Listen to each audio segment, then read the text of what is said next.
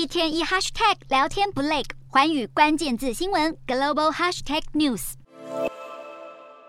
欧盟能源部长再次齐聚布鲁塞尔开会，商讨如何为天然气以及俄罗斯石油价格制定上限，目的就是要阻止俄国赚进更多战争财，以及抑制飙涨的能源价格。捷克表示，各国对天然气价格制定上限的讨论相当激烈，但至今依旧无法达成共识。欧盟公布的天然气价格上限是定在一兆瓦时两百七十五欧元，但这样的价格限制只会在欧盟天然气价格连续两周突破门槛后才会生效。批评者认为上限设太高，根本无用武之地，建议应该设在一百五十到两百欧元之间。虽然超过半数欧盟成员国同意祭出天然气价格上限，但德国和荷兰等国家依旧抱持怀疑态度。相关会议将在十二月再次召开。至于油价上限，分歧也很大。G7 国家提议将俄国油价上限定在每桶六十五到七十美元，但欧盟国家有人认为太高，有人则认为太低。